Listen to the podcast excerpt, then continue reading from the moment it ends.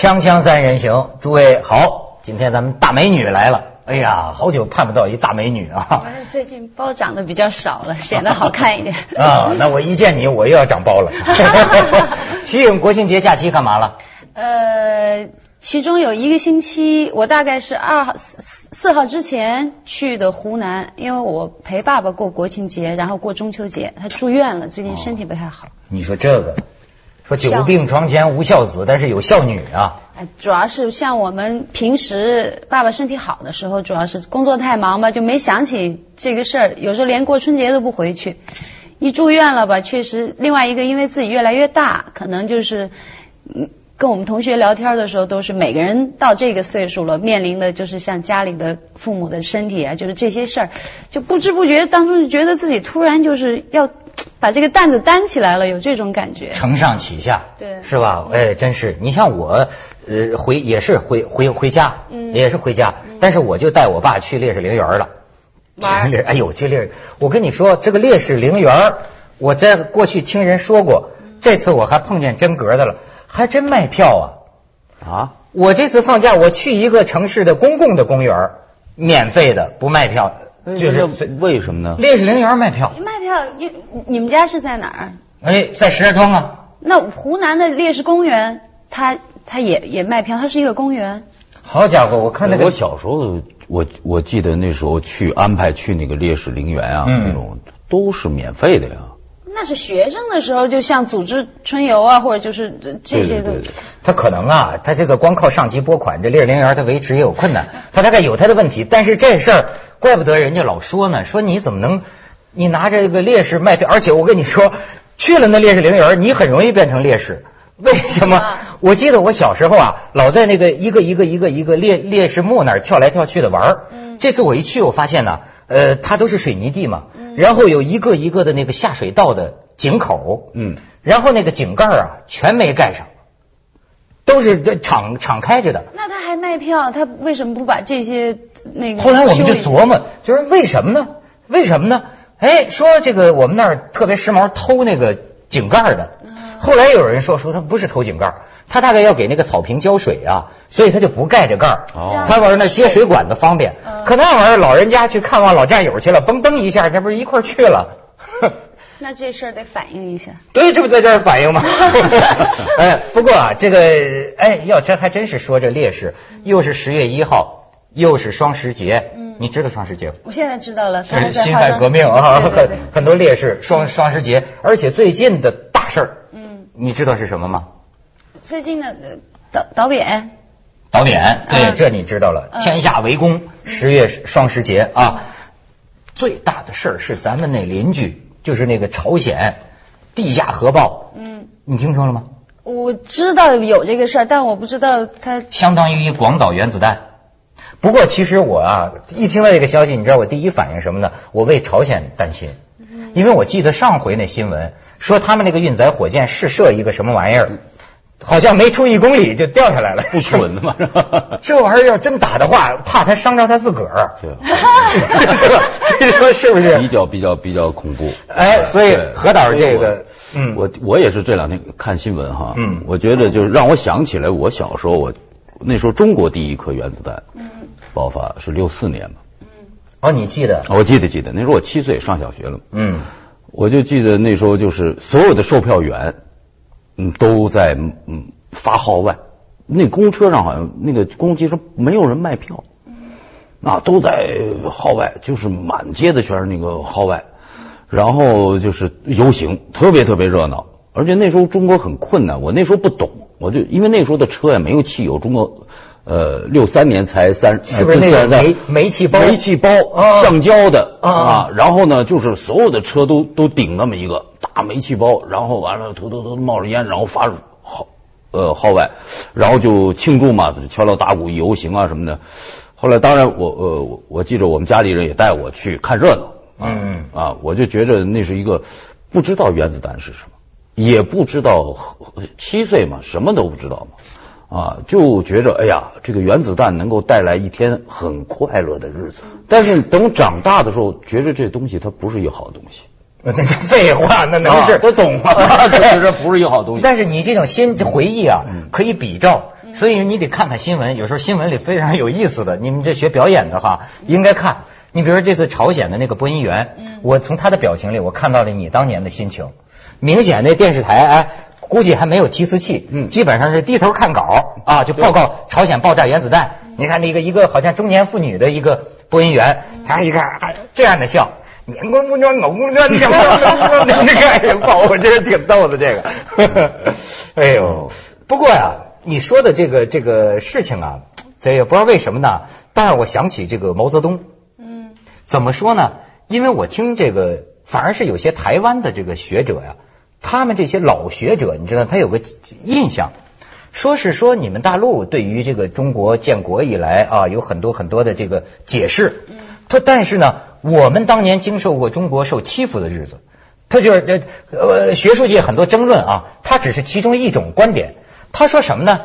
说这个中华人民共和国建国之后，呃老百姓吃了很多很多的苦，但是是为了干什么呢？造原子弹，造卫星。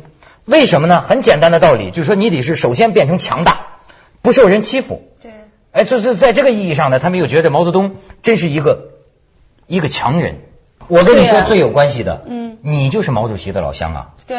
是吧？湖南人。毛主席这个哎挺悬的，你知道这次国庆节大陆游客在台湾。出车祸了吗？知道这个我知道。知道吗？知道其中有个毛主席吗？对对对对。不是这毛主席。演演毛主席的一个。大连按说是挺不幸的事儿啊，大连一个演毛泽东的特型演员，人称啊小钢炮，又有外号叫什么小古月。嗯嗯。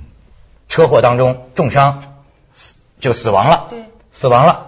但是呢，要要要说也挺不厚道的哈，这瞎聊天嘛，就就听他们说说又说起古月，那个时候是洗蒸汽浴的时候，也过去了嘛。呃，你知道这就说迷迷信呢，就是说毛泽东那可不是随便敢演的。哦，古月是洗洗桑拿嘛，当时的时候啊蒸啊，就是心脏病哈。但是都都在说嘛，说说说说说说演毛泽东什么克呀什么的，都这么说呀。这个我倒不太相信。就是就是演演大人物哈，你演帝王的都有点危险，是吧？那就是那命是不是天子的命是吧？你这不是天子的命，你那儿老演这容易。你看这，你说袁世凯，你扛不住啊！你不是皇帝的命啊！对，不是做了八十三天皇帝，最后就就就完了吗？对，因为我听说毛泽东就没有进过故宫，你知道这事儿吗？不知道。说你他就是在中南海住着。嗯，说他只一生中只在故宫的围墙上走了一圈，看着里面，不进去。为什么呢？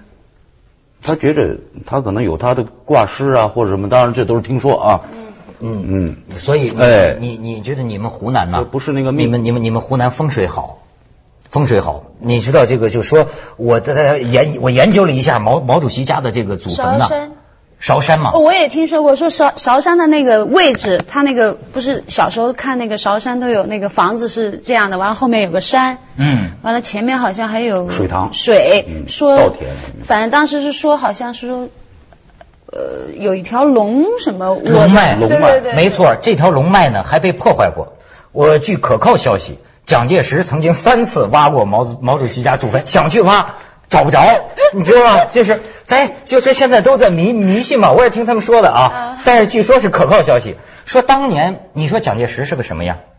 蒋介石的样在看相，他当年找一堆看相的，大大看相师们都说你是灵龟转世。你看蒋介石那个秃头啊，对对，这灵龟。又说你看台湾那个形状像不像个乌龟壳？说蒋介石的命格是灵龟转世，但是人家说呀，说毛主席。这种只有毛泽东这个男生女相，这种这种能克你，能给你争天下。所以蒋介石呢非常气恼。据说还有白崇禧参与，说这是上上上湖南挖他们家祖祖坟去，就搞不定啊，先把祖宗搞定了再说。对，来阴的，但是呢找不着。说听说当时把二百多个老乡抓起来审问刑讯，说祖坟在哪儿？老乡们都很拥护共产党，他们不说，不说，最后说是这这这事儿怎么办呢？好，那就就是你说的韶山那条龙脉啊，嗯，就烧森林，烧那个树林子，河流给截断了。这个一截断，出现了一个效果，确实是改变了毛主席家这个风水。但是呢，据说啊，那个破坏了一个方位，那个方位啊是个大吉大利之位，叫嫦娥奔月。但是这一破坏呢，它就刺激了嫦娥，嗯导致嫦娥呢奔月的速度加快，咔家加快了三十倍，热血沸腾。所以说呢，这造成什么效果呢？搞得就说毛主席，他据说啊 他他他他有感应，他也热血沸腾。本来据说他跟蒋介石要苦战三十年，结果一热血沸腾啊，毛主席革命意志更坚，三年拿下。就拿下了，但是也带来一个后果，说据说三十年到最后是能把蒋介石给克死的，可是呢，这三三年加快完成任务了，蒋介石呢就逃得一条性命，逃到他这个台湾，还说什么呢？说因为这个嫦娥呀，它这个 速度加快发射发射速度太快了，脑门啊碰了月球了，梆一下，就说据说是精神方向失常了，这个深深的影响到了建国后他老人家这个发动的文化大革命，说这个人类就是这个民族精神方向感感觉给撞晕了，你知道吗？就是云山雾罩的。改诗人了。你作为湖南人，你是不是深有感触？哦，这次国庆节回家是干什么去了？本来我听到前面的时候，我还觉得还挺有道理的，我还挺相信的。但你说一个 撞晕了那个文化大革命，我觉得有点编的。锵锵三人行，广告之后见。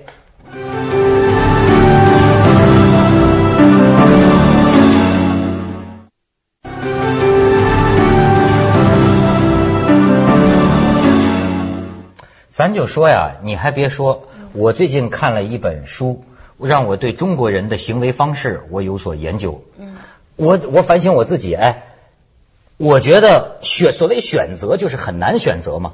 往往你确实你的理性思考啊是半斤八两，嗯，但是决定走哪条路，这个民族啊很容易受一些非理性的迷信。就我刚才讲这个袁世凯，你知道那个时候他称帝，就是说他当他要当皇帝，他自己也害怕，又想当又不想当，这么一种很矛盾的心理。但是人家历史学家叫汤德刚就讲嘛，在这个特别关键的时刻，你考虑到了一切，还是不敢下这个决心的时候，这个所谓的这个吉兆祥瑞对他有很大的影响。就比方说这个呃，他的一个小童子，他午睡，拿着他一个玉玉做的杯子给他送茶喝，失手啊，啪把这杯子打碎了。这是个不好的兆头。没有，这小童子挺机灵啊啊，说我看见这个床上睡着一条五爪金龙，所以我一害怕，就把这杯子打碎了。这个事情的可靠程度比较高，是从当时袁世凯这个内部传出来的，就可见你说这这可见是大人物，甚至我觉得没准儿像其实说蒋介石也深信风水嘛，嗯很多大人物其实啊受这个东西的影响，你何况普通老百姓？哎，呃瞿颖，你说，比如说你人生碰到一个关键的十字路口，走走甲还是走弊，难以抉择，这个时候你会不会求助于所谓的迷信？我倒没怎么求过，呃，就比如说当初我从湖南来北京的时候，可以去深圳，也可以来北京。我也是很难抉择到底去哪儿。后来北京先给我打的电话，我就来北京了。我基本上就，呃，碰到什么事儿我也不太想什么，我就顺其自然。你就是但是随波逐流。但我身边好多朋友挺信这个迷信的，他们反正都说挺神的。我的有一个好朋友还帮我算了一下，就是把把把那个生辰八字告诉他，但是那个人反正说我是老来孤独命，说，哦，所以我就不想信。哦，我以为你准备依照这个指引发展下去。没有没有没有，我不想信这个，但是我我我我相信就是呃，因为像我们一般来说问那些成功人士说，呃，成功是什么？呃呃，先天的呀，刻苦啊，有天分啊，呃，有什么你的努力啊，那还有一个机遇，有一个运气在那儿，所以我觉得这个你男女抉择的时候，你到底选择什么东西，可能跟这个机遇这个有关系。你知道这次国庆节这几天，你就能看得出来，就说这个中国进入一个其实是迷信鼎盛的时代。你看各个地方那叫香火，香火鼎盛啊！这个很多人，你说过去说有个啊靠毛主席对吧？呃就就罩着咱们，那个时候反倒不信这东西，现在好像也也不知道该信谁了。所以呢，信什么的都有。所以这也说明一问题，就是其实人的精神是需要有一个家，有一个可以得到寄托的一个地方支点。这该去要精神要有一个地方要放在那地方。但是啊，这个事情啊，也真是，我觉得可能跟这个根儿上的东西啊特别有关系。你比如说，我刚才为什么问你这问题？我当年也面临跟你一样的这个选择呀。我大学毕业分配去南方还是去北方，我想了很久难以抉择。最后我之所以奔了广州，就是一个硬币决定的。哎，你说这硬币才有意思啊！我告诉你，那个当时拍《红高粱》哈，这个选了两个候选的演员，一个是巩俐，一个是石可啊。那两主创人员啊，分歧非常大。最后就是说想到一个办法，就是扔钢镚儿。比如说你自己扔钢镚儿来决定你自己的命运，实际上你可能根本不知道有多少人在扔钢镚儿来决定你的命运，别人来决定你的命运。哎，你你你你你这个觉得你是信星座还是信还是信什么的？比较觉得？呃，星座我倒挺相信的，而且呃，像那种就是咱们自己的这种关于算命什么命理啊，什么算这些，这是跟生辰八字，就是要算你的呃出生的一个方位，我对这个还比较信。但是对这个姓名，就是比如说你的姓氏呃那个笔画来算你是你的命怎么样，这个我不相信，因为我的名字。电脑上不是有那种你可以输自己的名字，可以算你是什么命的吗？反正都是不好的，我就不相信，我就信好的。但星座我比较相信。你看这个有一人嘛，有一女的还是女博士生。你说现在这个，因为他妈她两次婚姻失败，因为他妈找人给他算了命，就最近的事儿啊，像他妈找人给算命，说你这辈子啊会经历两次婚姻，就因为这个原因，她跟她第一任老公老公就离婚了。所以我就说，中国人的行为动机啊，特别有意思。我接触外外国人很少啊，但是我有时候很觉得，外国人他是不是这种民族里边他这个理性啊？你比如说，我问一摄摄影师问为什么来香港啊？他一二三四，啪，他非常理性的一个逻辑的一个一个思维。但是你看，我跟你一样，我想想我自己，你发现没？中国人就是我决定去哪儿工作，或者我决定做什么事儿。好像很难是出于我自己的多么逻辑的考虑，大体上一些云山雾罩，就是说你们都满意吧？啊，你们都都都都都领导也满意，同事也满意，朋友也满意，好，那我就这么地了。往往你也不知道他从了什么，所以会形成他这个命运。比如说随波逐流，谁先给我打电话，我就奔谁那 我是随波逐流，不 是这样吗？其实啊，就是说我的经验哈，就包括我周围朋友的经历，我觉得就是说。呃，在选择这个问题上，或者自己的命运的安排，就是你变得越简单，你的命运越好；你考虑的越复杂，你的命运越复杂。嗯，就是你想想想一件事情啊，我我同意你说那个，就是西方人他很理性，他做一个决定啊，就是呃有几个优点，有几个缺点，如果优点比缺点高，他就选择优点多的那个方案。嗯嗯嗯。呃，中国呢是历史和文化太悠久了。各种的学说呀，是太涌入，从很多年前就涌涌入。你比如佛教，也不是中国原生的，是吧？那还有很多的基督教，当然更多了，还有其他的不同什么儒儒家、道家、法家、什么墨家什么的，就各种流派多。所以文化的东西太复杂，所以人要考虑一件事情的时候，就变得要思前想后想。这种人的命运一定不好，犹犹豫豫，一定出问题。对，所以还是随波逐流。对他这种命是最好的，就说哦，反正反正哎，谁先打电话，那就是说 他先招呼我，我就去了。啊，去完了以后又遇见一个事儿，哎，两个导演选他，一个先找的，他不管戏好坏，反正谁先找他，他他就就跟谁走了，挺好。也是找男朋友也是，谁先跟我表白，我就走，反正这就是。那我学会我排第一，对，我排第一。对，所以呢，去去去去广告，锵锵三人行，广告之后见。我现在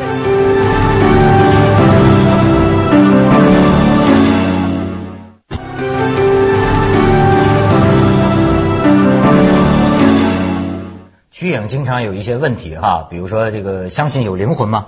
有外星人吗？哎，你不说你见过飞碟吗？我是是是，我是有一年在新加坡的时候，我跟一个化妆师叫毛葛平，我们俩坐在那个，因为里面去机场特别早。他们去排队去了，我们就在外头坐着聊天，坐在那台阶上，我就看着远处的那个楼的旁边有个特别特别亮的一个东西，定在那儿不动的，也没声儿。我觉得，我就当时在想，这是路灯吗，还是怎么的？但当时我没跟身边的这个毛戈平来交流，说你看见没有？我没说，可能他也在看那个，我也不知道，我就一直看着那个。就看了没多久，突然来了一辆，因为我们俩坐着的嘛，来了一辆车，停车下人下行李什么，他们要进去，就正好把我这个视线给挡住了。我就想还要站起来，我觉得没那必要，因为我也不确定那是什么。结果等这车一走，没了那个东西，这时候我才看着毛戈平，毛戈平这时候看着我，完了我们俩同时说你看见了，等于他也在盯着那个东西看，所以我就觉得那可能是一个不明飞行物。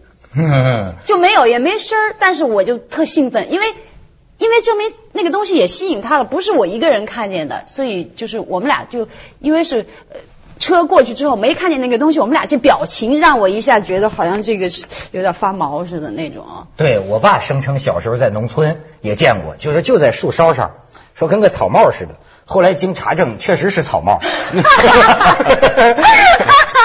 哎我我是我跟你说，我是特别喜欢，我曾经特别喜欢，但是我真的讲句老实话，你不相信？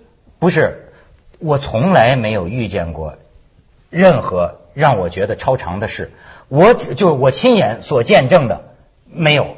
这这，尽管我很希望，但是我没有。但但但，我只是注意到啊，人世间有特别多的巧合，的确非就是特别巧合。比如说说曹操，曹操就到。啊，这种事情，或者说，哎，你跟比如说这个情况，咱们在说话，好像见过似的，好像对对对，有时候做梦不是不是做梦，有时候你到一个地方，突然一下恍惚之间觉得这个地方我曾经来过。他们说就在梦里面，可能做梦的时候梦见过。所以有我的人说是前世里面曾经来。就比如说你要是相信有前生啊，有有来世啊，你可能这辈子你就会尽量的做一些能够让自己心安理得的一些事情。这是道德教育的一个一个问题。过去有老和尚就说说我是为了精神文明，五讲思美。有人说解放前没那个，就是说因果教育、因果报应的教育，他们总是说对一个社会风气特别有好处。因为一般人他害怕，他就不敢做坏事儿。你看，他是这个角度。其实基督教和天主教也是这样，嗯也是这样，就是要提供给你啊，告诉你。